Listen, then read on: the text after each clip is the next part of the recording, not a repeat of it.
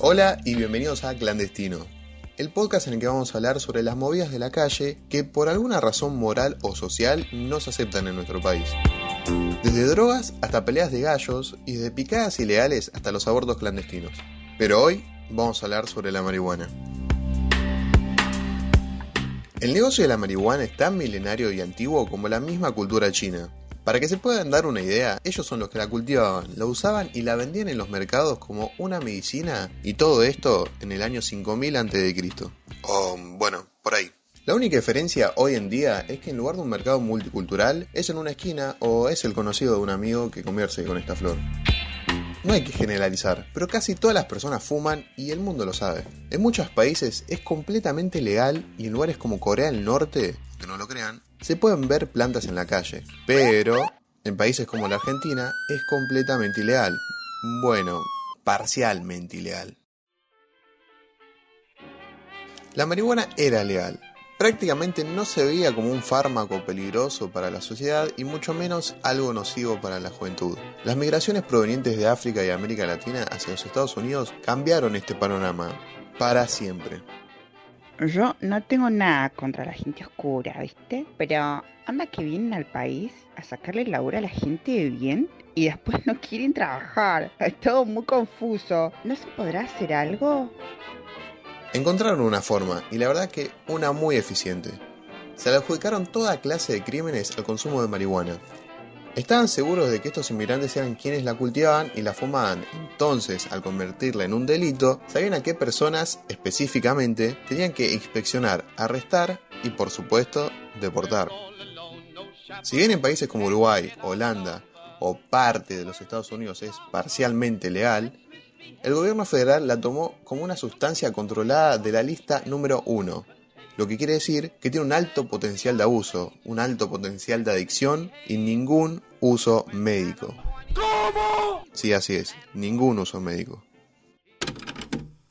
estamos hablando de marihuana medicinal. Y pónganse a pensar, mi gente, alguien que está en una condición terminal, un cáncer de páncreas, por ejemplo, que tiene mucho dolor, está vomitando constantemente. Hoy día lo que nosotros los médicos utilizamos son estas medicinas para el dolor que son muy fuertes, que además hacen que la gente se convierta en casi zombies cuando te dan una de estas medicinas bien, bien, bien fuertes y otras se vuelven hasta adictas a ellas. Pueden morir por la medicina. Y daño en otra cosa a veces. Por la medicina. En términos de la marihuana medicinal se ha probado que los efectos secundarios no son significativos. Hay estudios significativos que se han hecho en Europa en donde sabemos que es beneficioso para estas condiciones y no les va a hacer un daño a su salud específicamente en estas personas pues que tienen esas enfermedades crónicas. Escúchenme bien, si usted tiene un niño que tiene una convulsión neurológica está convulsionando cada 30 segundos y los medicamentos que existen hoy día no funcionan, ¿no consideraría usted como padre utilizar la, marihuana medicinal si sabe que puede funcionar? Hágase esa pregunta, yo me la he hecho como padre y me parece que mi respuesta particular es que sí, que yo lo trataría. Hay muchas organizaciones que luchan para que el autocultivo y el uso medicinal sea legal.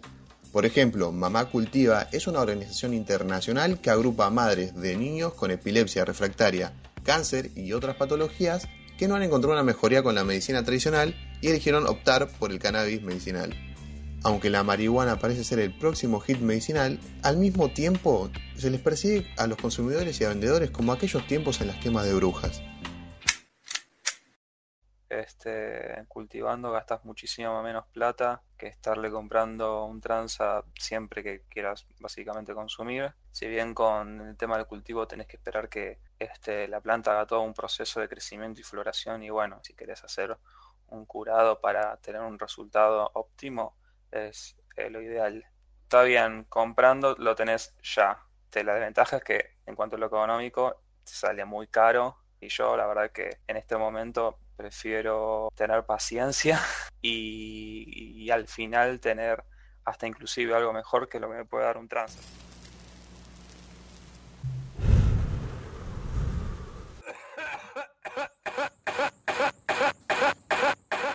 Por más que legislen para la persecución o para simplemente las pelotas, el negocio nunca, pero nunca se detuvo. Creció y se expandió Todos sabemos del conocido de un amigo que tiene al primo que vende flores o del típico chanta que tira tengo nota. El negocio del narcotráfico supo sacar un lamentable provecho de esta flor. Pónganse a pensar. Es una droga fácil de producir, es fácil de transportar y también es la que más demanda ocupa en todos los mercados. Por ende, la ecuación da por resultado mucha, pero mucha plata. Para que se puedan dar una idea de cuánta plata puede ser, en el año 2018 se hizo un relevamiento para calcular cuáles eran los números del narcotráfico en el país y, sorprendentemente, la marihuana solamente dejaba unos 16.277 millones de pesos anuales. Si bien estos son datos oficiales, tranquilamente ustedes pueden dudar sobre esto. Y espero que lo recuerden para más adelante. En Argentina, en el año 1986, se despenalizó la tenencia de marihuana para consumo personal. ¡Qué bien! En el año 1990 se volvió a penalizar la tenencia para el consumo. ¡Qué mal! Pero en el año 2009 se determinó que por cuatro macetas de cannabis activa por el peso de 75 gramos eran para consumo personal y por lo tanto los imputados no encuadraban en su conducta en la figura penal. ¡Qué mal! Ya puedo irme.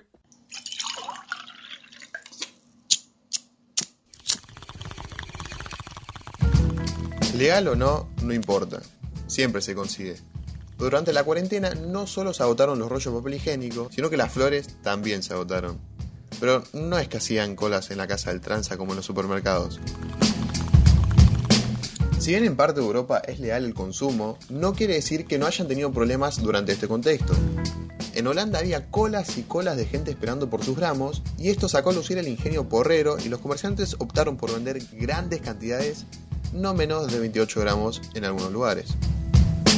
En otras partes, eh, la media onza, que son alrededor de unos 14 gramos, cuesta unos 50 euros. Pero muchas personas se estuvieron quejando porque cada vez le dan mucho menos por el mismo precio.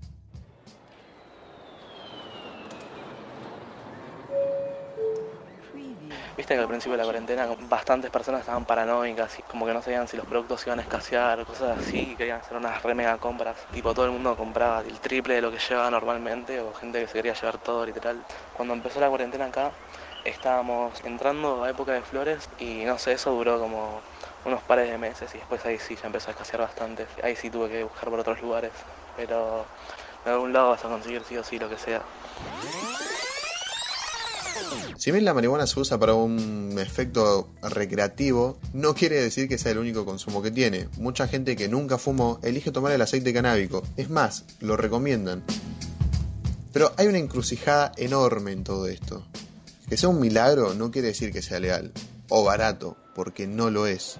A todo esto, en Jujuy hay una reserva enorme de marihuana. Jujuy está siendo pionera en habilitar este tipo de industrias. Cerró un convenio días antes de la declaración de la pandemia con las provincias de Corrientes, Mendoza y San Juan para que se desarrolle de una manera conjunta la actividad con fines científicos.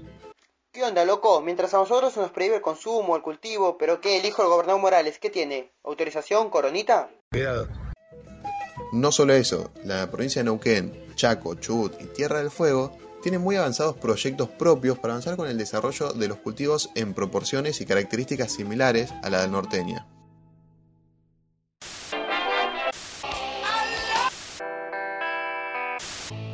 Hay muchas cosas que mueven a la marihuana, desde lo más ilegal hasta, como pudimos recién, grandes empresas que lucran con esta flor en países donde es completamente ilegal y se persigue de una manera muy grande. Si bien a cierta parte de la población le conviene que sea ilegal, todas las agencias antidrogas de los países del mundo tienen un gran, gran porcentaje del presupuesto año tras año. ¿Recuerdan que le dije que pueden dudar sobre estos datos? Bueno, en promedio, de 25.000 operativos que se realizaron en el año 2019, se secuestraron apenas 8 gramos de marihuana. Del 2016 al 2019 crecieron los procedimientos en busca de cannabis, cocaínas y drogas sintéticas, pero bajó la cantidad de sustancias secuestradas. Básicamente esto se dio porque buscan a consumidores, o en todo caso a vendedores de muy pero muy bajo rango. A los grandes narcos no les pasaba nada. Otro dato de este periodo de tiempo asegura que en total, con el dólar a 20 en ese momento, el narcotráfico en el país generaba 811 millones de dólares anuales. Así que mm, sí, parece que hay gente que sí le convenga que toda la situación siga así. Bueno, creo que ya estamos. Estos fueron algunos de los datos que envuelven a la marihuana. Podría estar más y más tiempo hablando, aunque esto es lo más importante y relevante que hay. Soy Augusto Rodríguez y esto fue Clandestino. Nos escuchamos en algunos días.